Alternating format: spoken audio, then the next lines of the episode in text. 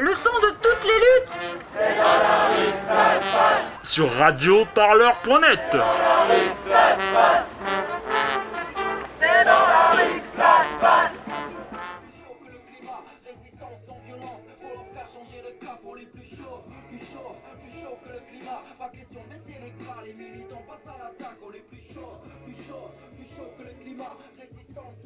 Et bonsoir, je ne me suis pas présenté tout à l'heure, je suis le co-réalisateur avec euh, Sandra Blondel. J'espère que le film vous a plu. Et puis, euh, juste pour vous dire que euh, cet échange va être enregistré et diffusé sur Radio Parleur. et puis surtout, profitons là ce soir d'avoir Nicolas Cerciron. Nicolas Cerciron, donc, qui a été présenté tout à l'heure, qu'on connaît depuis quelques années. Et, et, on est très très content qu'il soit là ce soir. Voilà. C'est trop gentil. bon, tout à l'heure, je vous ai parlé de, vol et de viol. En fait, euh, le réchauffement climatique, euh, il a pour origine l'extractivisme. C'est très clair. L'extractivisme, c'est dire le pillage des ressources naturelles, particulièrement évidemment les ressources fossiles, gaz, charbon, pétrole, mais euh, pas que ça. Il a pour origine le pillage de l'ensemble des ressources naturelles, c'est-à-dire les ressources végétales aussi.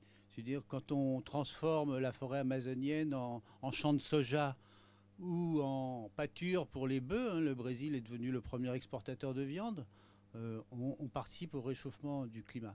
Donc comment on en est arrivé là? L'origine, vous, savez, l'extractivisme, on peut dire que ça commence avec Christophe Colomb qui cherchait l'or. Hein. il voulait trouver l'or de la Chine, donc il a trouvé l'Amérique. Mais c'était l'or qu'il voulait. Et on peut dire l'extractivisme européen commence là, et la fortune de l'Europe, et l'horreur auquel on, est arrivé, c'est-à-dire le réchauffement climatique et la destruction de l'environnement, à, cette origine-là, c'est-à-dire la recherche de ressources naturelles pour le profit, pour s'enrichir. Et moi je dis, en fait, faire ce que, ce que les Européens ont fait, et surtout aujourd'hui maintenant, c'est l'ensemble des détenteurs de capitaux qu'ils font, ils volent les biens communs. Ils volent. Ils ne, ne, payent pas. Je veux dire, les, gens euh, qui habitent dans les territoires qui sont soit déforestés, soit qui, sont, qui supportent des extractions de gaz de schiste ou des extractions de pétrole, ou, euh, je ne sais pas, mettons... Comment Des minerais. Ou des minerais, ou, ou euh, le, le, procès, le, procès, euh, Texaco euh, pour ce, que, ce que cette entreprise de recherche pétrolière a, fait dans l'Amazonie équatorienne de, de, de l'Équateur. C'est terrible, il y a eu des films là-dessus, c'est insensé ce qu'ils ont fait. Ils n'ont absolument pas respecté leurs propres normes. C'est-à-dire que leur propre norme, c'était de mettre les déchets de, l'extraction dans des piscines avec des bâches, etc., et après de les remettre dans le puits. Non, ils n'ont pas mis les bâches. Ils ont tout mis dans la forêt, dans les, dans les rivières et tout. Donc, en fait, c'est un viol de la nature et c'est un vol des ressources, parce que ces ressources ne sont pas payées. Jamais les entreprises euh, euh, transnationales qui exploitent ne payent les ressources. Elles payent des miettes. Mais quand elles payent, elles volent. Elles volent, c'est-à-dire elles mentent sur les, sur les quantités. Elles, utilisent les prix de transfert, c'est-à-dire euh, les, les, les, minerais ou le pétrole passent par des paradis fiscaux, etc. Et donc, du coup, le peu de pourcentage qu'elles doivent verser au pays, il est encore réduit. C'est absolument insensé. Donc, pour moi, tout, le système repose sur le vol des ressources naturelles et le viol de la nature, le, viol de, l'univers qui permet à la vie d'exister, que ce soit les animaux, les humains, les, arbres, toutes les plantes et tout. Donc c'est quelque chose qui fait, c'est ça qui fonde la richesse de ceux qui détiennent le pouvoir aujourd'hui. Ceux qui détiennent le pouvoir aujourd'hui, c'est clairement pas les politiques, ce sont les grands actionnaires des multinationales. Hein. Aujourd'hui, euh, on voit très bien qu'un type comme Macron, il ne dirige rien du tout. Il, a été élu grâce à l'aide du MEDEF et des grands actionnaires, que ce soit de France ou, ou de l'international. Et il fait leur politique. Je veux dire, il promet des choses, il ne, il ne tient pas. oui, quand il, promet de détruire le, Code du travail, il le fait. Mais quand il promet de, de, de, de passer à 50% de nucléaire, il ne tient pas. Quand il promet, etc., il ne, il ne tient rien. Parce que, parce que ça, c'est contraire, c'est à l'opposé du vol et du viol. Et c'est ça qui fonde la richesse de ces gens-là. dire, on parle des paradis fiscaux. Les paradis fiscaux, c'est du vol. Ça n'a pas d'autre mot, c'est du vol. Alors, ok, ah c'est légal, ce qu'on fait c'est légal. Mais oui, mais qui est-ce qui fait les lois? Est-ce que ce sont les députés ou est-ce que ce sont les grands actionnaires qui dictent ce, que, les députés doivent voter? Il y a des failles aussi dans la loi qui permettent ça aussi. Non, mais ce que je veux dire, c'est ces gens-là qui, dirigent le monde. On le voit très bien. On voit très bien les députés euh, euh, euh, en marche. oui, ils sont en marche pour détruire le code du travail et pour détruire la planète. Ils ne sont pas en marche pour essayer de trouver des solutions à un problème qui est urgentissime. Et que, parce que l'écran, on ne revient pas en arrière sur l'écran du réchauffement. C'est quelque chose de, terrible. On ne revient pas en arrière. Une, espèce qui s'est éteinte, on ne la fera pas revivre, c'est pas vrai. Une forêt qui est détruite, eh bien, elle ne repoussera pas. Quand elle est détruite et que toute la terre a été lavée, surtout dans les pays tropicaux, il n'y aura plus de forêt, plus jamais. Elle ne repoussera pas quand on aura fait passer, euh, quand on a cultivé du soja pendant 10 ans à, à coup de Roundup, euh, dont on parle tant en ce moment, il n'y aura plus rien. la matière organique des sols sera partie avec, euh, avec l'érosion éolienne, l'érosion hydrique, etc. Donc c'est urgentissime. donc pour moi, la manière de se battre pour, réussir à, faire quelque chose, c'est de lutter contre ce vol et ce viol qu'on subit en permanence. Alors je sais, c'est plus facile à dire qu'à faire, hein, je suis bien d'accord. Mais avoir conscience que ce n'est pas légal. Quelque chose qui est, qui est soi-disant, enfin si c'est légal puisque c'est eux qui ont voté la loi, mais ça n'est pas légitime. Hein. Quelque chose peut être légal et non légitime. Qu'est-ce que c'est que la légitimité? La légitimité, c'est ce qui profite à l'intérêt général. Hein. Une dette illégitime, c'est une dette dont on rembourse les, intérêts, mais dont on n'a pas profité. La dette française, elle est illégitime. Pourquoi elle est illégitime? Parce que, en fait, depuis 30 ans, le, budget, il est en déficit. Et pourquoi il est en déficit? Eh bien, pas parce qu'on dépense trop. Non, ça, c'est pas vrai. Jamais on n'a jamais dépensé plus qu'un pourcentage donné du PIB. On n'a jamais changé depuis 30 ans. Pourquoi le, budget est tout le temps en déficit et pourquoi on le comble avec de la dette? Eh ben, Parce qu'on a réduit les impôts des plus riches, on réduit les impôts des, sociétés. Et pourquoi? Ben, On dit parce que, soi-disant, l'effet de ruissellement à la con, c'est des, mensonges absolus, que plus les riches sont riches, plus les pauvres pourront s'enrichir. C'est absolument mensonger, on voit bien que c'est totalement mensonger. Et puis, ah ben non, ils vont partir à l'étranger. Ah oui, bien sûr, on a instauré le libre-échange, la libre circulation des capitaux, la libre circulation des riches, mais pas des pauvres. Hein ça, les pauvres, eux, ils n'ont pas le droit de bouger. Et, ah, évidemment, alors il y a une concurrence absolument, moins disant social, moins disant fiscal, moins disant écologique. Ah oui, alors là, on peut, on peut, on peut plus rien faire. On a les, je veux dire, euh, comme, comme Paul Jorion le dit, tout ce qu'ils veulent, c'est que c'est qu'on on ait le salaire des Bangladeshis, hein, des femmes qui cousent nos t-shirts là pour 30 euh, euros par mois et 200 heures de boulot. C'est ça. Euh, non, il faut, qu'on se batte contre. Quelque chose, ce système qui nous vole, qui nous viole, qui, vole notre nature. Et notre nature, c'est nous. On est volé. Est, on doit résister à ça. On doit, on doit se battre chacun à son niveau pour, parce que, parce que la Terre sera invivable, c'est tout. La Terre va être invivable. C'est clairement posé dans, dans, ce film. Et c'est en ça que le mouvement Alternativa est intéressant. C'est que les gens, il y a des gens qui se battent. Et, ça, c'est efficace. C'est pas les, politiques ne feront rien tant que la, la, la, société civile ne bougera pas. Ils se battent avec une stratégie aussi. Alors, c'est vrai, euh, tout à l'heure, on, était ensemble, il y, avait une conférence euh, euh, organisée par par, euh, Nos partenaires Attaque et Politis. Voilà, par Politis. Et il y a Tchetch, donc euh, vous avez peut-être vu qui était Tchetch, euh, qui a parlé de stratégie. Maintenant, il faut trouver des stratégies. Et c'est vrai que c'est vrai que là, moi, j'expose un truc, j'expose quelque chose de théorique, et lui, il dit maintenant, il faut trouver une stratégie pour combattre euh, pour combattre, pour faire que, la Terre ne se réchauffe pas au point d'être invivable, puisque parti comme on est parti, on ne sait pas si c'est 3 ou, ou 5 ou 6 degrés. Hein. Il, y avait le Treut qui était là et il dit on Hervé sait Le Treut, oui. Et, bon, c'est un grand scientifique climatologue depuis 30 ans euh, qui travaille sur le sujet. Il dit on ne sait pas, on ne sait pas, peut-être c'est 6 degrés hein, en 2100. Donc euh, voilà, il faut arrêter ce scandale. Mais le, scandale, c'est que ce sont euh, euh, six personnes possèdent autant que, que, 3 milliards et demi des plus pauvres de la planète. Ce n'est pas, pas possible. Et c'est eux qui, dictent les lois, c'est eux qui, détruisent tout. Tout ça pour une espèce de, délire d'avoir un yacht plus grand que le voisin. Alors 100 euh, mètres, 150 mètres, pourquoi pas 3 km C'est n'importe quoi. À quoi ça sert d'avoir de l'argent? À quoi ça sert? Ça sert à, faire le désert? Ah oui, c'est formidable. Ah oui, j'ai réussi à faire le désert. Ou à construire sur le désert comme à Dubaï.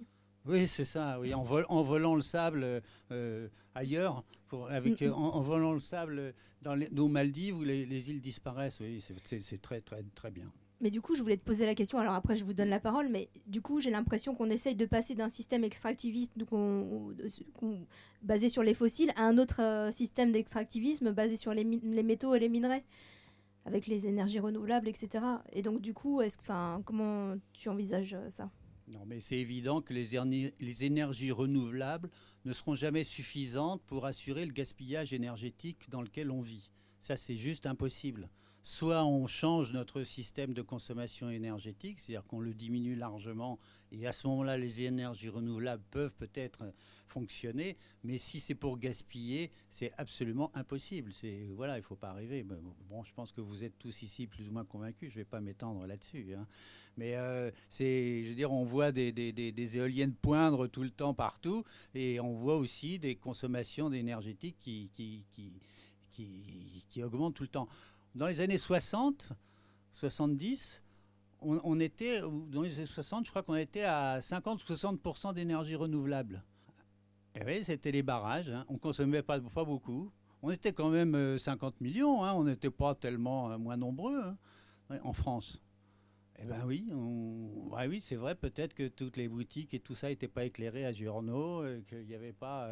mais ça fonctionnait. Hein, je veux dire, bon, ok, il y avait des, gens qui étaient très pauvres, la, vie des ouvriers n'était pas rigolote, mais euh, on, pouvait, on aurait très bien pu fonctionner. Hein, on était à 60% d'énergie renouvelable. Aujourd'hui, on est à combien euh, euh, Pour l'électricité, hein, pardon, pour l'électricité. D'énergie renouvelable, je ne sais même pas si on est à 20%. Peut-être avec les barrages, on est à 20% et les éoliennes et les, les panneaux environ 20% c'est un délire. Alors on construit des éoliennes et puis on éclaire un peu plus les rues et puis il y a des boutiques et puis hein, les, panneaux dans le métro là qui changent tout le temps. C'est comme euh, une famille. Hein. C'est comme une famille la consommation. C'est un délire. Donc euh, ça s'appelle l'effet rebond. Euh, je ne sais pas si c'est ça l'effet rebond, mais enfin bon. Est-ce que vous avez enfin, des questions dans la salle On va vous faire passer le micro? Des questions ou, ou des... réactions par rapport au film? En tout cas, je trouve que l'expression enfin, viol de la terre, moi, elle me, elle me parle elle m'a parlé pour la première fois euh, en 2015 quand on est allé avec Pascal euh, dans, dans, cette énorme mine de, charbon, près de Cologne. Et, voilà, on, a vu cette immensité et ce, cette mine, je ne sais pas de combien de kilomètres carrés elle faisait. Ou... Pardon? 85. Et, on voyait tous ces villages fantômes euh, qui allaient être rasés, qui avaient été vidés parce qu'il fallait agrandir la mine, parce qu'il fallait euh, toujours creuser toujours plus profond, etc., pour euh, trouver des ressources. Et vraiment, devant cette immensité de terre nue, j'ai vraiment eu ce, mot de viol de la terre qui m'est voilà, venu à l'esprit. Et je sais qu'il y a des copains qui étaient à N2 Gal N2 il n'y a pas très longtemps, parce qu'en fait, c'est des blocages qui se font tous les ans. Et c'est vrai que de voir ça, c'est voilà, c'est. Il y a un petit film sur internet là-dessus, c'est magnifique. Si vous voulez réagir ou voilà, on vous laisse la parole. Euh, ben déjà, en fait, bon, c'est juste quelque chose de très personnel, mais moi, l'expression de viol de la terre, elle me dérange beaucoup parce que, enfin, ça, finalement, ça fait qu'on emploie énormément le mot viol et ça, ça, finit par le normaliser. Et, enfin, personnellement, ça, ça me dérange, mais euh, après, il euh, y a. Enfin, je, voulais vous demander. Enfin, je suis désolée, je suis arrivée en retard, du coup, je sais pas trop qui vous êtes, donc si ça se trouve, c'est pas la bonne question. Euh, mais, euh, mais du coup, j'ai l'impression, je trouve ça chouette que vous parliez d'Endegolende, mais c'est quoi un peu les stratégies internationales du mouvement? Parce que, enfin, on a vu là les grassroots movements, mais j'ai l'impression que là, c'est tellement un enjeu global et, et urgent qu'on a besoin de se, se connecter, quoi. Non, mais moi, c'est intéressant de parler du viol parce qu'il y a quelque chose qui, qui à me représenter, oui, je suis Nicolas Cerciron, j'ai écrit un livre qui s'appelle D'été extractiviste, j'en ai quelques-uns dans mon sac là. Et euh, voilà, j'étais président du CADTM, Comité pour l'annulation des tiers-monde pendant quelques années. Et voilà, j'ai fait beaucoup de conférences sur la dette et l'extractivisme. Et alors, le viol, c'est cette histoire, c'est que en fait, tous ces grands actionnaires sont des hommes et il y a tout un système vraiment qui correspond au, mal. Et c'est pour ça que moi je parle de viol. C'est quelque chose de, masculin, de, la puissance qui, qui, qui correspond, euh, qui ne correspond pas à quelque chose de féminin. Voilà. Et on parle de la terre-mère et on parle. Oui, oui, oui. Oui, il y, a, quelque chose qui est, là, qui correspond au machisme ambiant dans lequel on vit depuis, euh, depuis plusieurs siècles, l'Europe, etc. Voilà, et c'est oui, mais bon, moi j'étais d'accord avec Pablo Solon. Je crois qu'il y a quelque chose de, la relation entre les hommes et les femmes et entre ce que fait l'homme, l'humanité, avec la nature. C'est justement, euh, je ne, suis pas en train de rendre commun le viol. Au contraire, pour moi, c'est quelque chose d'énorme, de monstrueux. Et ce qui sort en ce moment euh, par rapport aux femmes, je trouve ça euh, vraiment fantastique que ça sorte enfin, parce que c'est la même chose. Ben, même si ça n'a rien de comparable, mais il y a quelque chose, oui. Mais oui, il y a une destruction, il y a un truc de destruction qui est, qui est semblable. Par rapport aux stratégies internationales du mouvement, euh, je ne sais pas si quelqu'un peut répondre. C'est vrai que Alternativa et ANV sont des mouvements euh, qui sont nés en France et même qui sont nés d'un territoire euh, français qui est le Pays Basque. et qui, a essaimé à partir d'un village en 2013 à Bayonne, qui a essaimé dans plein d'autres villes de France. Et c'est à partir de, de ces villages que le mouvement est né puisque euh, voilà, et, pas seulement que à partir de ces villages, puisque après la mise en route de ces villages, il y a eu le Tour de France Alternativa qui a aussi permis euh, de former énormément de gens sur ce tour et euh, de permettre à des gens de, ben, voilà, de, de, prendre des responsabilités dans le mouvement et, et de s'impliquer jusqu'à la COP 21 et de former une équipe un peu plus large que l'équipe de départ qui était composée uniquement de Basques. Et petit à petit, ben voilà, le mouvement a grandi euh, pour euh, aujourd'hui euh, être essentiellement, enfin, avoir des actions en France sur le territoire. Donc, je ne sais pas, il n'y a pas vraiment, peut-être Sylvine, si tu as envie de répondre sur les stratégies internationales ou quelqu'un de la team. C'est pas encore quelque chose, enfin, c'est un mouvement qui est jeune. Euh, voilà, je pense que c'est pas encore des questions qui sont, euh, voilà, qu'on aborde, puisque déjà l'enjeu, c'est de perdurer ici et de faire en sorte que le mouvement, il ne s'épuise pas ici et grandisse dans les territoires.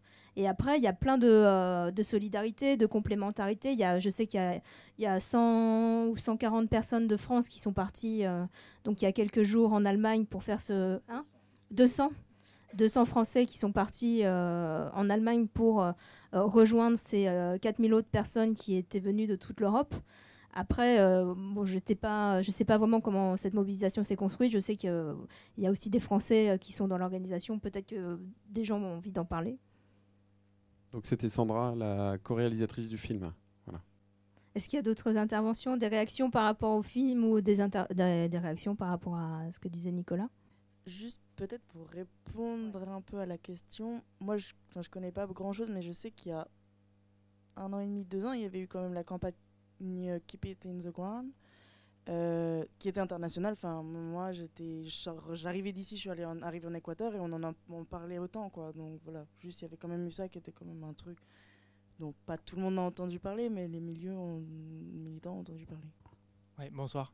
Donc dans le film, j'ai vu à un moment donné, vous avez cité une phrase de Pablo Servigne, mhm. qui avec euh, Raphaël Stevens, qui ont écrit euh, le livre Comment tout peut s'effondrer. Il y en a deux phrases. Alors, je sais pas deux phrases du coup. Laquelle tu parles euh, Moi, j'ai juste vu le livre que vous avez cité. J'ai pas tout lu. j'ai lu ce livre et je me demandais si vous, vous commencez à vous faire l'idée de l'effondrement. Et justement, voilà. Et euh, si justement le but c'est pas de se préparer à éventuellement euh, cet effondrement, je ne sais pas quand il arrivera. Mais on s'y prépare en fait en faisant tout ça, en se reliant, en faisant des actions ensemble, en, s'organisant. Puisque comment affronter l'effondrement qui vient, euh, c'est clair qu'on est, on est en train de vivre ça. c'est justement en s'organisant, en essayant de mettre en place le plus rapidement possible la transition là où on vit, et essayer de se relier entre ce que disait Tchatch tout à l'heure, euh, entre territoires qui se préparent à ça. Euh, voilà, je pense que euh, le fait d'avoir mis ces deux citations, donc la première citation de, Pablo Servigne dans le film et de Raphaël Stevens, c'est par l'action que notre imaginaire se transforme. Je pense que c'est vraiment ce que, en tout cas, personnellement j'ai vécu en, filmant ce mouvement, en y participant pendant ces deux années. Je pense qu'aujourd'hui, on va, enfin, et dans les 10, 20, 30 prochaines années qui arrivent, on va être confronté à des choses qui nous dépassent complètement et même les scientifiques, euh, voilà, on est dans une grande incertitude par rapport à ce qu'on va vivre. Et, il faut se préparer à ça. Et je pense qu'il faut dépasser des, des limites qu'on a dans notre propre imaginaire. Et c'est en faisant des choses, en tout cas, que moi j'ai réussi à dépasser mes limites. Et du coup, euh, et je pense que c'est aussi ça la force de ce mouvement, c'est de mettre les gens de manière très concrète dans l'action, en, faisant des villages, en, en amenant des gens. euh, c'est un mouvement qui est très populaire, contrairement à. Enfin, moi, je le trouve, parce qu'en fait, euh, on y trouve vraiment, en, termes de, euh, de, catégories sociales, de, de, de métiers, etc., c'est un, mouvement qui est très riche. Et, et qui permet justement, qui est assez inclusif. Alors même si on dit oui, c'est blanc, etc. Oui, ok, c'est blanc, mais en même temps, je trouve que c'est très populaire et, et parce que justement, euh, voilà, c'est très concret. Et donc voilà, et donc ça c'est la première citation du livre. Et la deuxième citation du livre qu'on a, qu'on a mis dans le film, c'est cette question du deuil. Et, euh, c'est clair que pourtant avec Pascal, ça fait euh, une dizaine d'années qu'on fait des films sur les, initiatives, etc. Et sur l'économie alternative et solidaire, sur les AMAP, sur les écolieux, etc. Et pour autant, et que nous-mêmes, on vit ça dans notre propre vie, pour autant, j'avais jamais eu ce sentiment d'être vraiment en transition. Et, et cette question de, euh, du deuil, euh, se dire que, bon, bah voilà, aujourd'hui, euh, en fait, je pense que c'est vraiment une. il faut qu'on fasse le deuil, mais pas seulement individuellement, mais aussi collectivement de, enfin, voilà, de l'avenir qu'on s'était imaginé, de l'avenir qu'on avait imaginé pour nos enfants. Et, sans ce deuil, sans ce processus émotionnel, euh, par lequel on passe euh, par la colère, euh, euh, le, même le désespoir, la tristesse, etc. Sans ce travail-là, on n'y arrivera pas. Et donc voilà, c'était. Et du coup, vous en êtes à quel stade du deuil? Ah, quel stade du deuil Ah bah écoute, je suis passée par tous ces stades de manière très rapide. Parce que euh, donc euh, Pablo Servigne dans et Raphaël Stevens dans leur livre parlent de Oh my God points, c'est-à-dire des points euh, de prise de conscience qui, euh, par lesquels on passe et qui nous font complètement euh, repenser en fait notre vision et, changer notre manière de voir les choses. Mon premier Oh oh my God pod, on n'a pas les mêmes avec Pascal, donc je le laisse parler après. C'est quand on est allé à Bayonne, en tout cas moi pour la première fois, et que j'ai rencontré toute l'équipe de BC et que j'ai entendu John parler euh, de la fin de l'Holocène, c'est-à-dire de la, fin de ces 11 000 ans de stabilisation euh, du climat et qui a permis tout ce qu'il dit, l'avènement des, enfin, ce qui est connu, hein, l'avènement de notre civilisation. Et le fait de, euh, me transporter sur cette échelle de temps géologique, j'ai vraiment compris l'urgence dans laquelle on était. Donc ça, été le premier Oh My God Point. Et, et après, bon voilà, il y en a eu plein d'autres, mais je sais plus pourquoi je disais ça. Ah oui, alors quel stade? Ah oui, et après, bah évidemment. euh, et après, alors, c'est ça qui est bizarre parce que pendant longtemps, euh, on a été donc très vite dans l'action. Nous-mêmes, avec Pascal, on a été, euh, on a initié un Alternativa à Marseille, donc on a été vraiment, vraiment beaucoup dans l'action. On a fait énormément de choses. Ça nous a demandé énormément de temps. En plus, on a deux enfants. Alors d'habitude, j'aime pas qu'on dise qu'on a des enfants ensemble, mais bon, voilà, on a deux enfants ensemble. Et, donc c'était, hum, et donc on était vraiment dans l'action euh, et, et j'arrivais pas. euh, je me disais mais là on est en train de vivre un truc et, puis après bon on filmait, on filmait, on a arrêté de filmer après la COP 21. On a eu euh, et là j'ai bon voilà déjà le fait d'avoir vécu tout ça et puis d'un coup de s'arrêter ça a été ultra violent. Et après j'ai commencé à lire plein de livres dont le livre de Pablo, dont un bouquin de Clive Hamilton qui s'appelle Requiem pour, pour l'espèce humaine. Ce genre de bouquin, et là, euh, dépression, quoi. Ça a été très dur. Et, enfin, dépression, et, et un autre truc qui m'a fait vraiment tilt aussi, c'est une conférence de François Gémen qui sera là mardi, qui est professeur à Sciences Po, et qui, euh, qui euh, lors de sa conférence, on lui disait, mais bref, il disait, mais de toute façon, euh, oui, alors, euh, de toute façon, c'est trop tard. Euh, il aurait fallu enseigner ce que je vous dis là il y a dix ans et que maintenant, voilà, c'est trop tard, on peut plus rien faire. Et le fait de voir ce, ce type là en costard et puis des militants dire que c'était trop tard, ça m'a encore fait un autre choc. Et donc après la conférence de François Gémen, j'ai eu l'urticaire pendant des semaines. Ça a été horrible. Donc voilà, en fait, c'est un processus. On a beau savoir les choses, Et, et pourtant, il y a des choses qui, qui font qu'à un moment donné, on y croit ou on n'y croit pas. Et je pense que cette histoire de croyance, et c'est pour ça que je trouvais intéressant de raconter un processus de prise de conscience euh, individuelle euh, en racontant un processus de mobilisation, collective, puisqu'en fait l'un et l'autre se répondent. Et cette prise de conscience que j'ai eue, je l'ai eue parce qu'on était un mouvement et qu'on on faisait des choses ensemble et que voilà quoi. Je sais pas si j'ai bien répondu à ta question, mais du coup maintenant ça va mieux. Mais mais hier il y avait quelqu'un qui demandait euh, comment est traité cette, euh, comment on accueille les gens qui sont désespérés dans notre mouvement. Et, je trouve qu'on a un peu éludé la question et, je pense a c'est des choses qu'on devrait un peu plus travailler, la question de la gestion des émotions et, et collectivement aussi. Et voilà, après ce que je disais, c'est qu'on est un mouvement jeune. Je pense qu'il y a plein de choses encore qu'on a qu'on a à travailler et je pense que cette question-là du euh, vraiment du désespoir parce qu'il y a plein de gens qui sont vraiment qui prennent ce coup de poing dans le ventre et à qui ça fait très mal et c'est des choses qu'on n'arrive pas à aborder encore ensemble. Et voilà, mais j'espère que euh, y arrivera lors des camps climat. Il y a plusieurs. euh, ça fait deux ans qu'il y a des camps climat où euh, le premier camp climat, j'avais proposé dans le cadre de- des ateliers parallèles de, aux formations un atelier sur l'effondrement. Ça avait vachement bien pris. Et je pense que c'est des questions, voilà, qu'on, moi que moi personnellement, j'aimerais qu'on aborde plus. Alors, euh, moi, j'ai deux, trois trucs à dire par rapport à ça. Moi, je pense que mon, premier Oh my God point, euh, non, c'était. un moment, on a réfléchi en se disant on va peut-être mettre un peu d'infographie dans, dans le film, etc. Et mettre des chiffres et tout. Parce que, bon, Sandra, elle est dyscalculique, donc elle, sait pas ce que. Enfin, elle n'arrive pas à retenir les chiffres. Et bon, du coup, moi qui suis ingénieur, j'ai plutôt cette faculté. Mais du coup, euh, c'est ce qui permet de faire la, complémentarité. Non, mais c'est intéressant. Et, euh, et, et c'est vrai que moi, j'avais pas je tiltais pas pareil qu'elle au même moment parce que j'étais concentré sur l'image, sur le réglage, sur le son, sur tous les niveaux, etc. Pour que et du coup, en effet, sur euh, Bayonne, par exemple, j'ai pas forcément tilté quoi. Euh, par contre, quand j'ai commencé à réfléchir, à refaire les courbes de la grande accélération, donc c'est euh, 24 indicateurs qui sont sur le système euh, Terre et, puis sur le système socio-économique, là j'ai commencé à me rendre compte parce que justement je, voyais toutes ces courbes exponentielles qui faisaient tout ça. Et la courbe exponentielle, au bout d'un moment, en fait, elle, retombe. Quoi. Et, euh, et en fait, quand tu vois la population mondiale, quand tu vois la croissance économique, quand tu vois tous ces trucs-là et que tu commences à. Je les ai reproduits toutes, en fait, les 24, parce que je voulais les mettre dans le film. Au, moment où il y y a le passage de Sandra dans les calanques, etc., on avait commencé à essayer des différents trucs dans le montage et tout. Puis on s'est dit non, en fait, on n'est pas sur Arte, on fait pas un data gueule, euh, etc. Et ils l'ont très bien fait, donc euh, on va pas le refaire. Et, nous, c'est plutôt un film humain et sur, et sur cette aventure et sur l'engagement en fait des militants. Et, du coup, euh, voilà, ça c'était un, des points.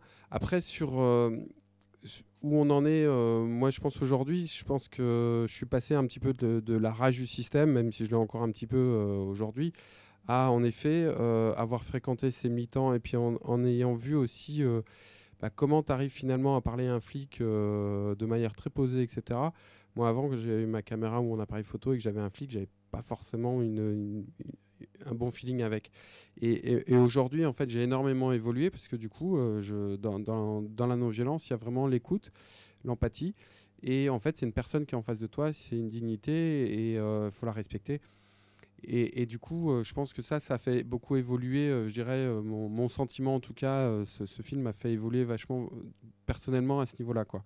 Après, pour dire aussi, pour rebondir un peu sur ce qui a été dit il y a, a deux jours avec Geneviève Azam, aujourd'hui, on, on, on est tous, et puis ce qui a été dit aussi hier soir avec Didier, Didier Lestrade, je pense qu'on réalise plus aujourd'hui que, enfin moi en tout cas j'ai réalisé qu'il faut aller, vraiment beaucoup plus loin euh, dans, dans, la radicalité de, nos mouvements euh, parce que euh, bah, parce que c'est de plus en plus grave. Et, c'est vrai que là aujourd'hui, tous les journaux le disent encore, encore plus cette semaine là. dans le canard, il y, avait un article entier. Voilà, bah, en fait, bah, on va tous vers les 3,5 degrés, c'est normal. Ils sont en train de tout faire passer là, même, même dans les, journaux. En fait, on est d'accord pour aller. Qu'est-ce que ça veut dire d'aller vers 3,5 degrés? Il y a une personne qui a bien ra- rappelé aussi d'ailleurs dans la première soirée, c'est en moyenne. Ça veut dire que dans certaines villes, c'est plus 10 degrés de moyenne d'évolution. euh, les pics, ce sera du 50 degrés à Paris euh, l'été et- ou à Marseille pendant les canicules. Donc, et il faut savoir aussi que la température du corps, au bout d'un certain niveau, elle ne supporte plus la chaleur. Et euh, quand on passe euh, dans une température euh, avec un, taux d'humidité qui est important, comme au Moyen-Orient, c'est en train de se produire, en fait, ça on est en train de, créer des zones invivables. Invivables, tout simplement. Alors aujourd'hui, ils vivent avec la clim. Et puis, ils, ont leurs esclaves énergé- ils ont leurs esclaves énergétiques. Et puis, ils ont leurs esclaves Bangladesh ou aux Philippins, etc., qui viennent faire les, les chantiers, etc. Mais c'est le comble de l'ironie, puisque ces régions, comme à Houston, euh, ce qui s'est passé, bah, ces régions-là, elles deviennent invivables en fait. Donc euh, voilà, donc, je, je m'é- je m'égare un petit peu, mais c'était pour dire aussi que euh, tous ces indicateurs, tous, ben voilà, il faut pas, faut pas lâcher l'idée de, l'objectif de des militants qui était de limiter à 1,5 degré à 2 degrés, parce que si on n'arrive pas en moyenne à, à- aller vers un, à se donner un objectif le plus bas possible, euh, la population mondiale va se dire bon bah c'est bon on, laisse tomber euh, cet objectif de qui, était pourtant au départ euh, tout le monde était d'accord puisque la COP 21 c'était ah on fait mieux que 2 degrés on va faire 1,5 degrés. Ils l'ont mis sur la tour Eiffel quoi. À l'issue de la COP 21 non mais rappelez-vous ces images. Et là aujourd'hui 3 degrés et demi en moyenne c'est pas grave. On, on va s'adapter. Voilà on va mettre la clim. Non mais avec, avec la réflexion justement qui est intéressante qu'a qu'a fait tout à l'heure Nicolas, c'est que les ressources, euh, au bout d'un moment, pour explorer de plus en plus ces ressources, etc., il faudra encore plus d'énergie. Donc au bout d'un moment, en fait, ça marche pas. quoi. Et vous, votre euh, Oh My God Point, c'était quand? Vous avez, pas eu de Oh My God Point? Pas encore? C'est- ce soir peut-être? Non, mais après, euh, on a conscience que le film, il, il pose des questions et que c'est pas évident d'en parler comme ça, en grand nombre. Et, du coup, je rebondis sur la suite du, film. Là, pour l'instant, il, sort en salle. On s'est donné 4 mois. On avait envie de, le diffuser, de, faire un. Puis c'est aussi un lieu où il y a une parole qui est libérée, où on n'a pas eu de censure, en fait, aussi, euh, avec un producteur, un distributeur, etc., puisqu'on on l'a tout fait nous-mêmes. Euh, et, donc, ça permet ça. Euh, Aujourd'hui, je pense que c'est important de que le film soit vu pour, euh, par d'autres personnes et que d'autres personnes vous ameniez. Je sais que ce soir, il y a une dame qui, est venue qui m'a dit Ouais, ma fille est militante, je suis venue parce qu'elle m'en a parlé, etc. J'espère qu'elle est encore là. Euh, mais euh, voilà, on va faire aussi pas mal de projections avec des lycéens, avec des étudiants. Euh, ça, c'est aussi très important. Donc, la semaine prochaine, avec euh, Sciences Po euh, Paris, euh, il y a Agro Paris aussi Grandvie. Et On va faire une proche à Lyon, euh, pas qu'avec les, grosses écoles, euh, même s'il y aura l'ENS Lyon, il y aura aussi une école de, commerce. Voilà, on essaye aussi de faire des projections avec des lycéens, avec des étudiants, en, parallèle des, projections publiques, euh, enfin des projections en salle. Voilà, donc parce que je pense que c'est vraiment important. euh, et puis j'étais content aujourd'hui. euh, il y a le plus jeune de la salle, il a 8, et 9 ans. Voilà, Dario, premier rang. Bon, ok, euh, c'est mon filleul, mais, euh, mais je suis content. euh, on a eu, déjà eu 5 ans dans la salle, hein, mais je sais pas comment ce que ce que ça produit. Vous voulez prendre la parole? Euh, oui, du coup, je voulais juste rebondir sur quelque chose qu'on voit dans le film et que finalement tu as évoqué euh, aussi un petit peu Pascal. C'est par rapport à la relation entre votre rôle de réalisateur et celui de militant. Et parce qu'à un moment dans le film, tu dis justement que, que tu es les deux. Là, Pascal, tu viens de dire ben, j'avais, la tête dans les chiffres et j'avais la, tête, enfin l'œil derrière la caméra, donc je me rendais pas compte des mêmes choses que euh, Sandra. Donc je voulais savoir comment s'articuler pour vous ces, deux, ces deux choses qui des fois s'opposent. En fait, nous, on a fait le choix d'assumer le fait que le film soit partisan. Alors, c'est ce que Télérama nous a reproché. hein. Mais euh, aujourd'hui, enfin, c'était impensable de faire un film sur l'engagement sans être nous-mêmes raconter notre propre euh, cheminement de, d'engagement, quoi. Surtout qu'on on l'est. Donc, on n'allait pas faire semblant de, filmer de manière observationnelle, euh, comme c'est généralement le cas dans les documentaires. Ça n'avait aucun sens, quoi. Donc du coup, euh, bah voilà, on a assumé complètement le fait qu'on était partie prenante du truc, que nous-mêmes on a évolué, que nous-mêmes on a fait un cheminement euh, en filmant aussi, parce que euh, aujourd'hui, je pense que là, enfin, faut passer le pas de se dire que euh, ceux qui filment, ils sont extérieurs et c'est pas vrai. Tu fais toujours un choix. Alors après, évidemment, tu peux adopter des postures plus ou moins objectives, neutres, etc. Mais tu as toujours un parti pris malgré tout, de par le sujet que tu traites, de par les gens que tu filmes, etc. Et donc, euh, Alors après, l'histoire de la voix off, c'est pas né tout de suite. hein. Au départ, euh, avec Pascal, euh, nos deux précédents films, on n'a jamais fait de voix off. On n'aime plutôt pas ça, la voix off, à la base. Mais bon, là, à un moment donné, c'était une évidence de raconter, une évidence de... Voilà. Et je pense que ça, ça marche pas trop mal.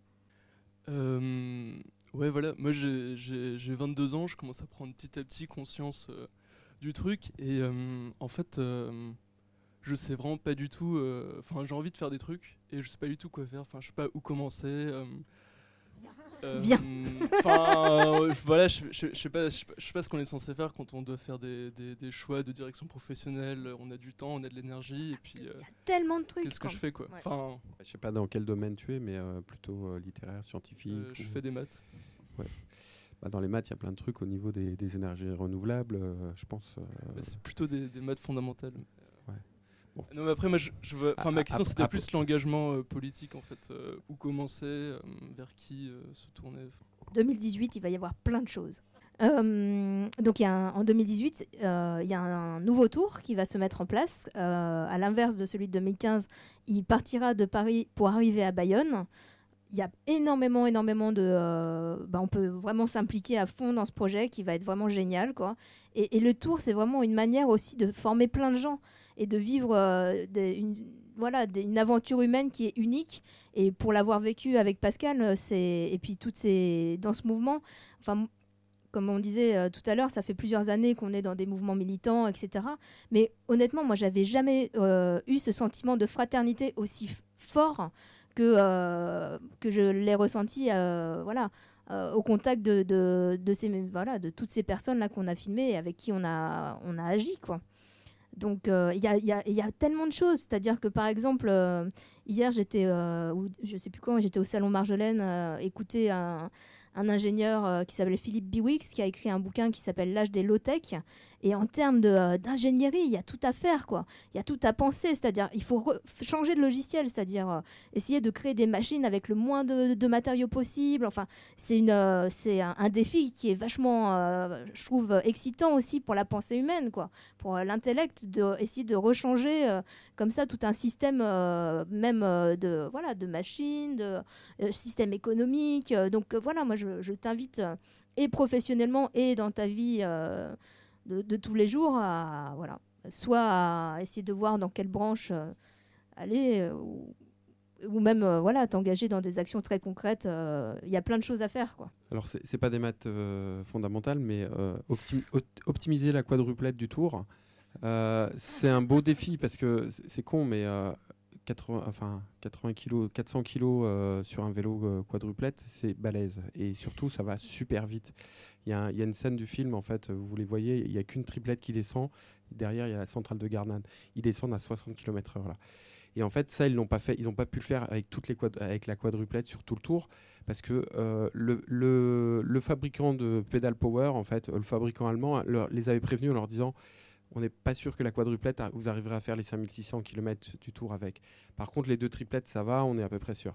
Sauf que quand ils sont arrivés à Aubagne, ils avaient fait déjà 1000 bornes, entre Bayonne et Aubagne.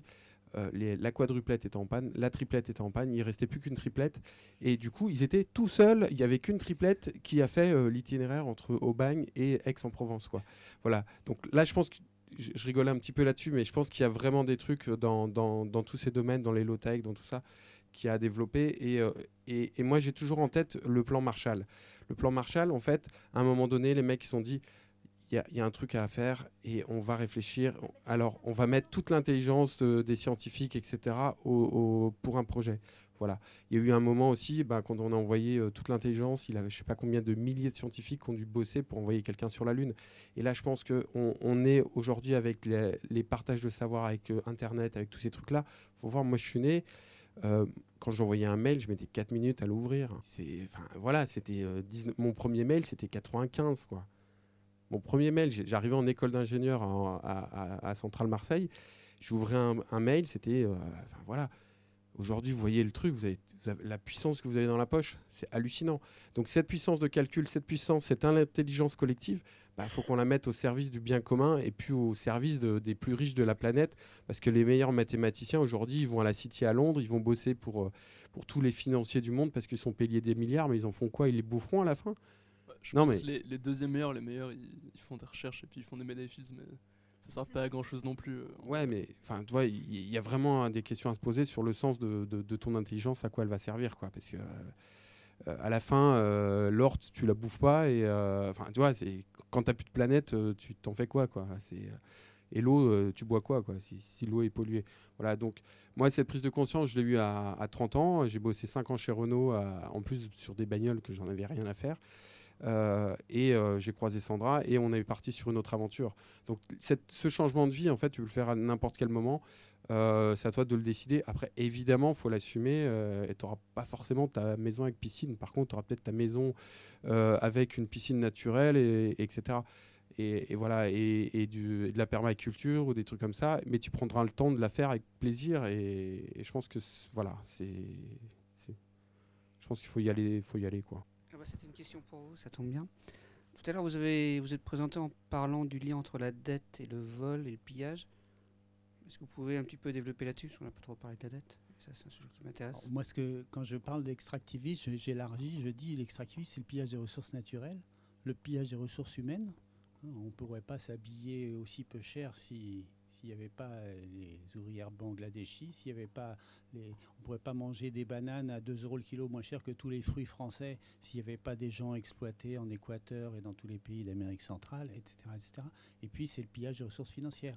Le principe de la dette, c'est de rembourser un emprunt qu'on n'a pas fait.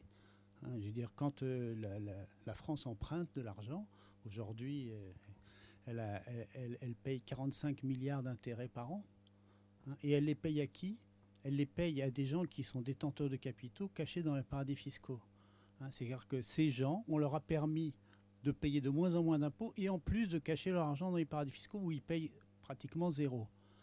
Et du coup, on a créé volontairement un déficit budgétaire tous les ans, où cette année il est encore de 60 ou 80 milliards d'euros, hein, le déficit de l'année.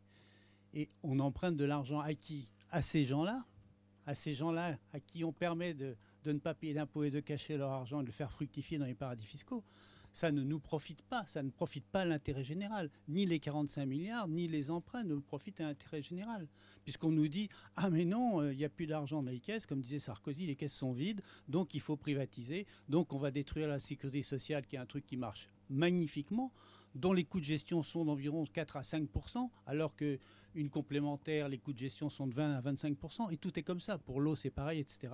Donc, on est volé et, et- et la dette, le système de l'emprunt participe fortement à ça, puisqu'on nous dit Ah, vous voyez bien, il y a un gros déficit, il faut qu'on réduise notre train de vie. C'est ce que j'ai essayé de dire tout à l'heure. En fait, les dépenses publiques n'ont jamais varié depuis 20 ou 30 ans par rapport au PIB. Mais on nous dit, vous êtes des cigales, vous avez trop dépensé, donc on va réduire tout, donc on supprime les emplois aidés, etc. Ce qui est une catastrophe sociale. Hein, c'est clairement une catastrophe sociale, parce que les emplois aidés, ça avait quand même l'avantage de transformer des gens qui n'arrivaient pas à trouver de boulot, ils finissent par trouver un boulot, un vrai boulot. Bon, voilà. Et donc la dette, c'est un principe de vol organisé. Voilà, on vole, on nous vole. C'est-à-dire, puisqu'il y a de la dette, eh ben, il faut qu'on augmente les impôts et on vous sort l'argent, on extrait l'argent de votre poche pour aller payer la dette et donc et pour euh, faire disparaître les, les services publics. C'est voilà, c'est intéressant de réfléchir à ça. Et alors, je peux aller plus loin pour l'extractivisme.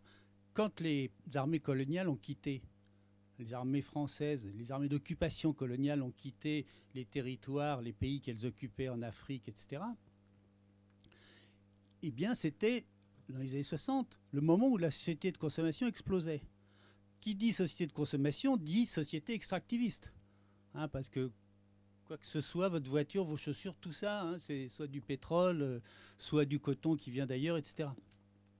Et comment faire pour continuer à voler ces ressources naturelles alors que les armées d'occupation ont quitté? Eh bien, on a inventé la dette illégitime. Voilà, on a corrompu ceux qui ne voulaient pas être corrompus, on les a assassinés, on les a remplacés par des corruptibles, les décideurs africains, et on les a corrompus avec de la dette. On leur a dit tiens, voilà de l'argent, dépense-le, mets-le dans ta poche, fais ce que tu veux. Et après, ah, il fallait rembourser. Comment on va rembourser? Eh bien, pour rembourser, vous avez une solution. Vous extrayez plus, vous exportez plus des trucs en brut que nous, on va transformer, qui vont créer des emplois et de la plus-value chez nous.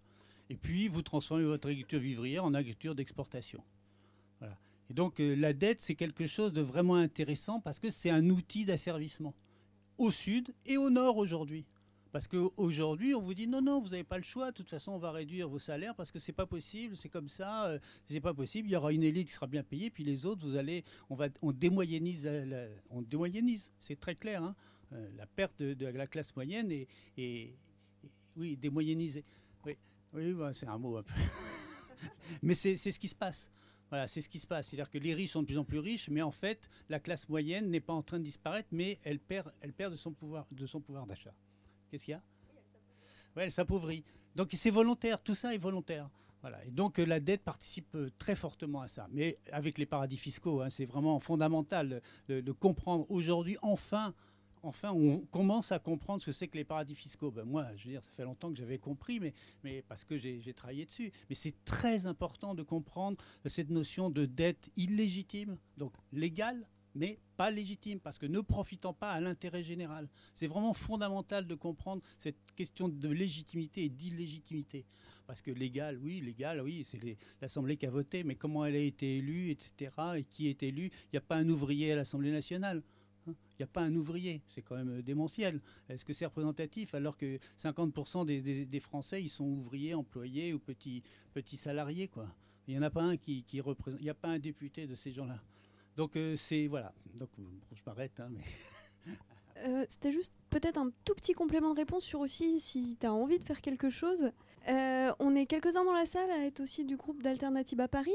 Et si tu as envie qu'on en discute à la sortie, on a quelques projets. Et par ailleurs, ce qui se passe aussi, c'est que, par exemple, un des prochains événements aussi nationaux qui vont avoir lieu, il y a le 12-12, c'est-à-dire qu'Emmanuel Macron organise un sommet le 12 décembre, anniversaire de la COP, qui est censé tirer un bilan de ce qui s'est fait et du fait que la France est censée être exemplaire dans ce domaine-là.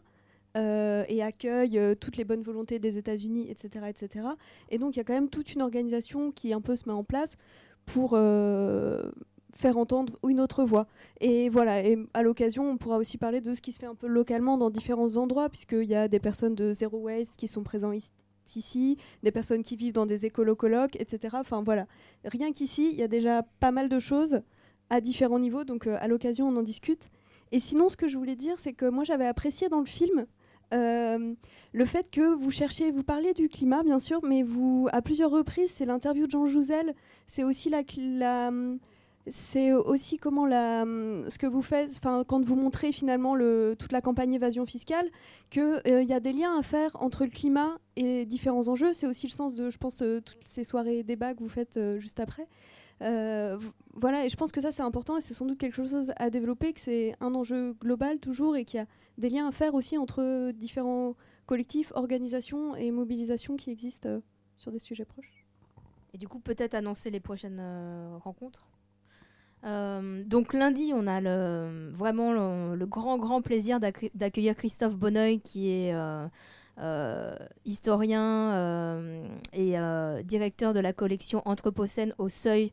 Donc je vous recommande vivement la lecture de plein, plein, plein de bouquins, dont L'âge des low-tech, Comment tout peut s'effondrer, etc., etc., qui sont dans cette collection-là. Et lui, il, a écrit un ouvrage qui était, qui m'a vraiment aussi beaucoup marqué, c'est euh, euh, l'événement anthropocène, dans lequel il, essaye d'analyser de, pourquoi est-ce qu'on en est arrivé là. Et dans ce bouquin, il y a une partie sur l'histoire des luttes contre les fossiles qu'on connaît pas très bien et dont on parlera euh, lundi. Mardi, on a François Gémen, donc, qui est professeur à Sciences Po, qui est spécialiste des migrations climatiques. Et donc ce fameux François Gémen qui disait que c'était trop tard, etc. Et, avec lui, on parlera de c'est quoi un monde à plus de 4 degrés, qu'est-ce que ça veut dire. Euh, et euh, on aura aussi l'intervention d'une journaliste qui s'appelle Laure Noila euh, avec lui. Mercredi, on aura Patrick Vivray, que vous voyez dans le, dans le film, qui lui évoquera la, la question du double dérèglement climatique, écologique, mais aussi relationnel et émotionnel. Donc je pense que ça va être aussi passionnant. Euh, après, je ne sais plus, on, a d'autres débats. euh, on a un débat sur euh, les emplois climatiques avec Julien Rivoire de la FSU, un autre débat sur la non-violence. avec Le Man et Non-Violence 21. On a un débat avec Clémence Dubois de 350.org sur la question du désinvestissement. Et on aura un. Je sais plus, il m'en manque un. Mais tout ça va être bientôt, euh, très bientôt communiqué, donc euh, je vous invite vraiment à suivre euh, ben, le Facebook, le site, et voilà, n'hésitez pas à en parler autour de vous, parce que ce film, il est vraiment auto-distribué, et, on espère qu'il va rester le plus longtemps possible en salle, ce qui n'est pas encore gagné, donc voilà. Bon, mais en tout cas, le film sera là la semaine prochaine. Ça, on l'a appris cet après-midi. Donc, ça, c'est super chouette. On remercie toute l'équipe du 3 Luxembourg de, continuer ce pari, de, le sortir en exclusivité à Paris. Euh, voilà, donc parlez-en. Euh, Il y a des petits flyers en sortant. Vous pouvez aussi mettre votre mail pour, euh, sur les listes de diffusion. Bon, c'est pour, pour avoir des nouvelles de la vie du film. Petit mot aussi sur les deux livres que vous pouvez trouver en, allant voir évidemment Nicolas. Dette et extractivisme, c'est super clair, c'est super. Enfin voilà, moi je l'ai lu il y a quelques années, c'est très. Ouais, enfin un, des miens en tout cas. Euh, et puis l'autre c'est euh, Dette écologique et extractivisme. Donc là ça a été édité par les Belges, mais le CADTM était belge. Et puis, euh, on parlait des alternatives. Euh, Alternativa vient de sortir aussi un petit guide de la création des lieux alternatifs qui est tout frais. je crois qu'il vient d'être imprimé là. Donc, c'est 19 exemples de lieux alternatifs, 9 outils pour la création, ressources et contacts à prix libre. Tous ces livres-là sont vraiment accessibles. Euh, donc, vous pouvez les retrouver à la sortie, puis on, peut continuer. Ouais, c'est 5 euros le. Et puis l'autre, c'est 8,50 euros. Voilà, donc euh, 8 euros. Voilà, donc euh, ça, c'est à voir avec euh, Nicolas. Euh, vraiment, merci beaucoup à, toutes et à tous. Euh, N'hésitez vraiment pas à en parler autour de vous. Et, et puis, on aura peut-être aussi une projection avec Edgar Morin qui va s'organiser euh, en fin novembre à partir du 20. On est, c'est en cours d'organisation. Voilà. Donc, ça fait partie. N'attendez pas cette date. hein, vous reviendrez. Et puis, juste aussi pour dire, euh, la salle, elle est ouverte après la projection. Demain, si vous voulez venir. Euh, enfin, pas demain. Vous pouvez venir aussi au débat euh, sans, assister aux projections. La FSU, c'est euh, vendredi, je crois, prochain. Euh, on, vous dit ça tout à l'heure parce que euh, on l'a plus en tête, là, c'était calé aujourd'hui. Merci à tout le monde et puis bonne, bonne, bonne fin de soirée. à tout bientôt. Puis on boit des coups en face aussi un petit peu tout à l'heure.